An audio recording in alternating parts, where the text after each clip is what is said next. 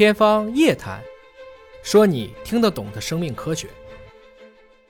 就大家认为地球叫盖亚嘛，就盖亚地球本身就是一个生命体，我们就是地球的菌群嘛。我们一般开玩笑是人类是一个有害菌，就像我们的肠道里面不是菌只有益生菌、有害菌，好多是条件致病菌。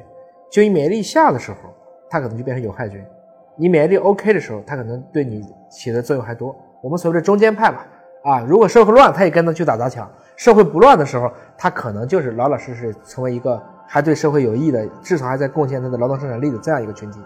人类就有点像这么一个东西，越来越从条件致病菌向有害菌去转化。你比如说现在谈的这个双碳，就是因为人类过分的追求生活舒适。宏观地球的气候，也许我们真的控制不了，但是在微观的生境上，我们现在已经慢慢的感受到了这几年这个环境的巨大变化。地球不需要人类，但是我们需要地球啊。很多人讲人类在地球当中的地位到底是什么？我们有时候开玩笑叫人类一出，万物皆枯。这个枯是两个枯，首先是 cry 哭，第二个就是枯枯萎的枯。枯萎。很多的物种都被逼到了绝境，已经少了很多的物种，比如猛犸象、剑齿虎、栗树懒，就是很多大型的动物都是伴随着智人在向全球扩张的过程中，它也不在了。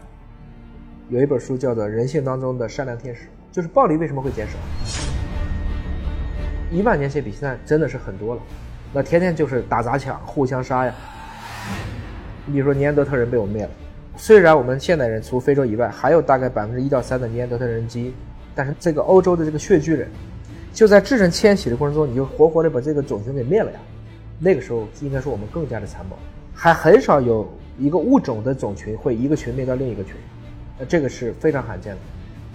到今天为止，你说新冠，就从今年来看，造成的死亡人数其实远远要小于人类造成的任何一次大型的战争。换言之，蚊子排第二，杀人总量，第一是谁啊？就是咱们自己。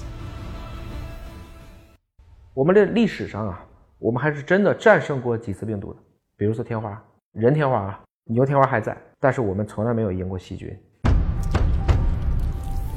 因为细菌它的基因组就更大了，它不是几万了，大肠杆菌就四百万。对微生物的态度，就恰如对地球的态度应该是一样的。我们老谈论保护地球，保护地球，保护地球，保护这是什么？地球是什么？是这颗行星？是这点元素？是它的整体？它必须在作为一个整体，你去爱它。